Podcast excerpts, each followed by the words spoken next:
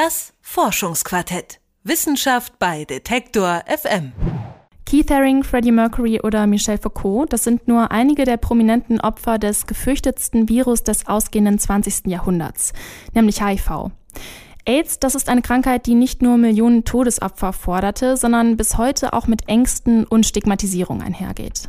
50 Jahre nach dem ersten bekannten Tod durch AIDS wollen wir heute im Forschungsquartett die Frage stellen, wie nah sind wir dem endgültigen Sieg gegen das Virus heute eigentlich wirklich?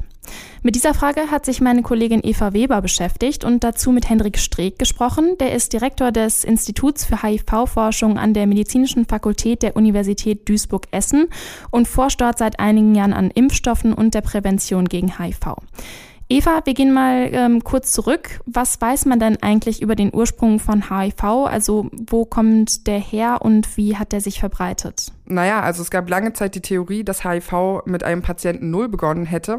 Aber Hendrik Streeck hat mir gleich zu Beginn unseres Interviews erklärt, dass das so wohl nicht richtig ist, sondern man weiß inzwischen, dass das Virus mindestens vor 200 Jahren, wenn nicht sogar äh, noch weit vorher, vom Affen auf den Menschen übergesprungen ist. Und das weiß man in mindestens drei unabhängigen Fällen. Also man kann das so in die Region vom Kongo-Becken verorten, dort im Umkreis vom Kongo-Delta und nimmt an, dass sich Jäger bei Affen infiziert hatten. Und dann später, erst in den 60er Jahren, gab es die ersten Europäer und die ersten US-Amerikaner, die sich infiziert hatten. Und damals wusste man aber noch gar nicht, woran genau die Menschen gestorben sind, sondern hat das dann erst im Nachhinein in den 80er Jahren, also als die HIV-Forschung begann, nochmal ähm, quasi diese Fälle rausgeholt und nochmal geguckt und dann gesehen, okay, die waren auch HIV-positiv. In den 80er Jahren hat sich das Ganze dann ja über die ganze Welt verbreitet. Wie sieht's denn heute aus? Also wie hoch ist die Verbreitung und die Ansteckungsrate? Also den Höchststand haben wir auf jeden Fall schon hinter uns. Das war damals in den 90er Jahren. Damals gab es um die dreieinhalb Millionen Neuansteckungen pro Jahr. Und das hat sich inzwischen, muss man sagen, schon halbiert. Und auch die Zahl derjenigen, die heute an HIV sterben, ist sehr stark zurückgegangen. Also 2017 waren das weltweit äh, noch knapp eine Million Menschen, ein bisschen darunter. Und nur mal zum Vergleich, 2005 waren das noch doppelt so viele Menschen, die damals äh, an HIV gestorben sind. Und das liegt wahrscheinlich daran, dass die Medikamente heute viel, viel besser geworden sind, oder? Ja, genau. Also die Medikation von HIV ist inzwischen wirklich unglaublich gut. Und äh, HIV-positive Menschen haben inzwischen auch beinahe oder wenn nicht sogar die gleiche Lebenserwartung wie HIV-negative Menschen. Also die Menschen können ganz normales Leben führen und HIV kann mit den entsprechenden Medikamenten eben auch nicht mehr übertragen werden. Aber dennoch sterben ja noch einige Menschen daran. Woran liegt es? Können sich diese Menschen dann die Medikamente nicht leisten oder was gibt es da für Gründe? Also wenn man sich anschaut, wo die meisten Menschen an HIV sterben, dann ist das immer noch das Gebiet südlich der Sahelzone in Afrika. Und es liegt einfach daran, dass der Zugang zu den Medikamenten dort nicht in dem Maße gegeben ist, wie jetzt zum Beispiel in Europa oder in den USA.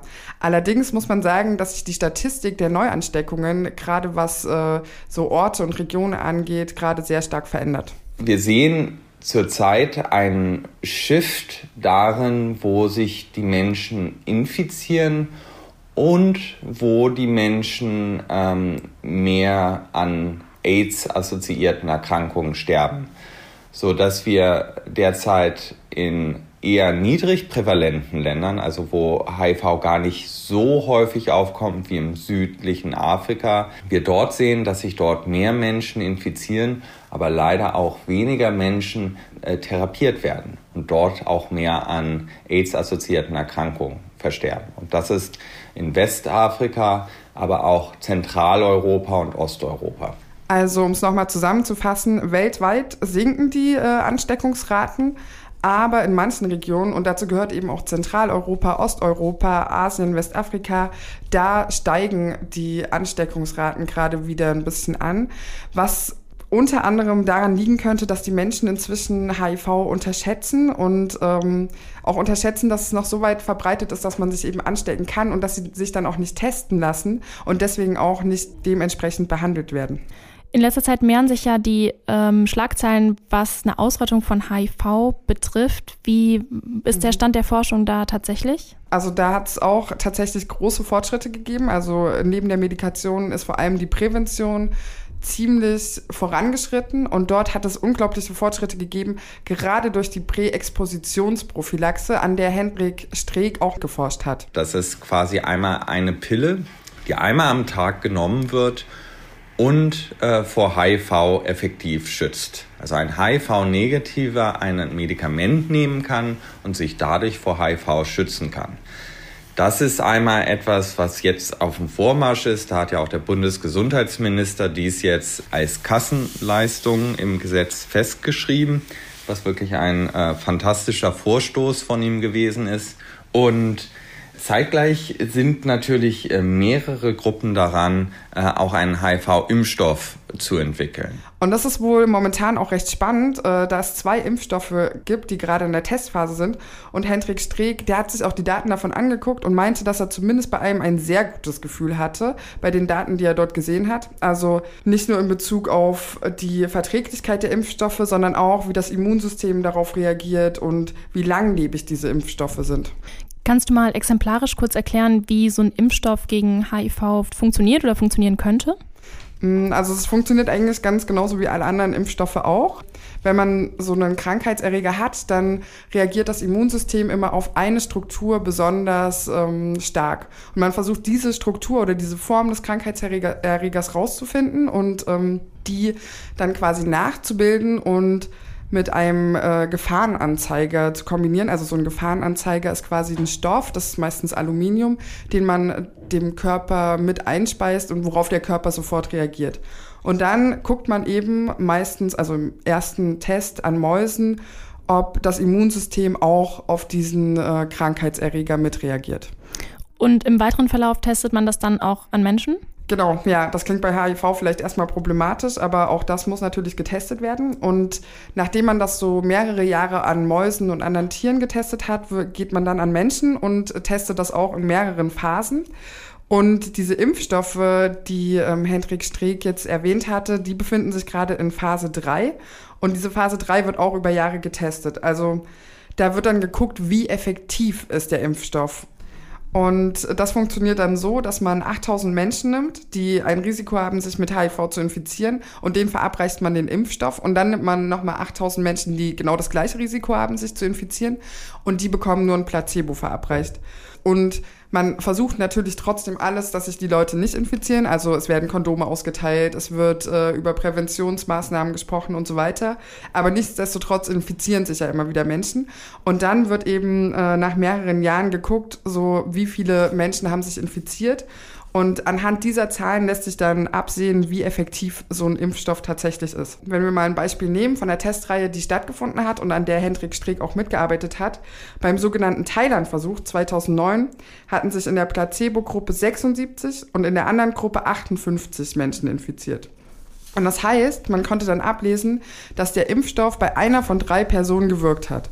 Was jetzt erstmal relativ wenig ist, aber insgesamt heißt das, äh, dass es für die Forscher ein absolutes Freudenfest gewesen ist.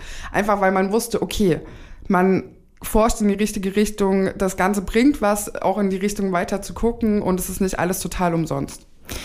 Abgesehen von solchen Durchbrüchen bei der Prophylaxe oder beim Impfstoff, von dem du jetzt auch gerade geredet hast, gab es äh, ja zuletzt auch diese Schlagzeile, dass der sogenannte Londoner Patient, der, dass der inzwischen schon seit einigen Monaten geheilt zu sein scheint.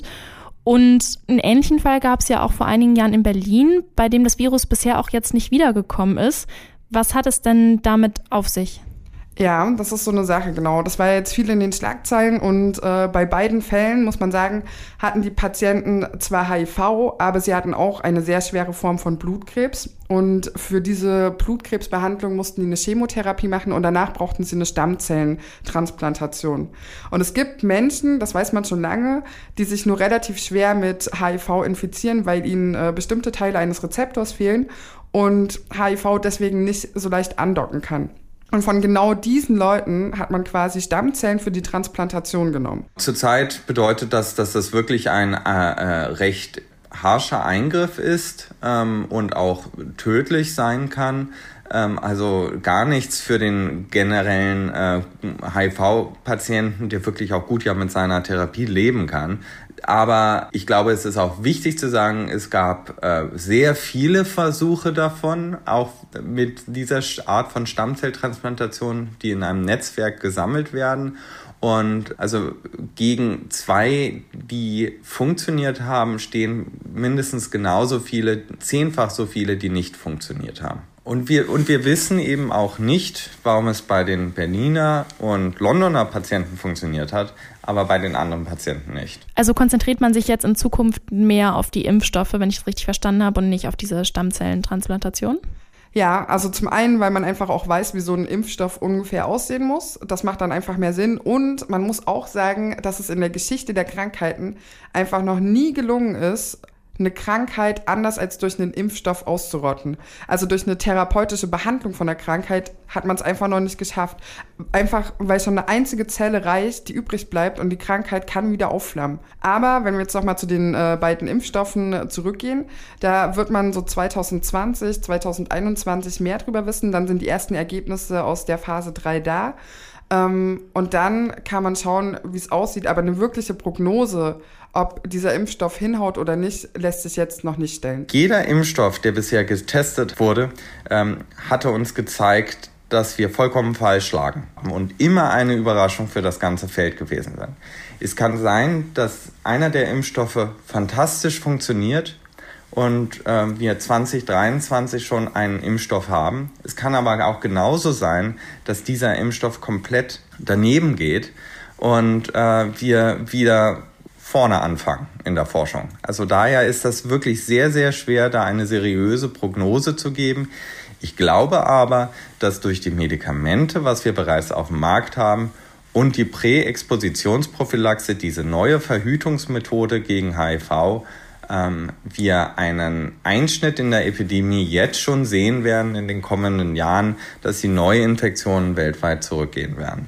50 Jahre nach dem ersten bekannten Todesopfer durch das HI-Virus haben wir heute im Forschungsquartett sowohl zurückgeblickt als auch mal einen Ausblick gewagt.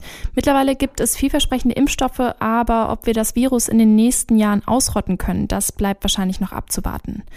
Meine Kollegin Eva Weber, die hat mit Henrik Streeck gesprochen. Der ist HIV-Forscher und Direktor des Instituts für HIV-Forschung an der Medizinischen Fakultät der Universität Duisburg-Essen. Danke dir, Eva, an dieser Stelle. Gern geschehen. Und das war das Forschungsquartett diese Woche. Eine neue Folge dieses Podcasts könnt ihr jeden Donnerstag hören auf unserer Seite Detektor FM oder auf der Podcast-Plattform eurer Wahl. Mein Name ist Lara-Lena Gödde und wir hören uns nächste Woche wieder, wenn ihr wollt. Ciao. Das Forschungsquartett. Wissenschaft bei Detektor FM.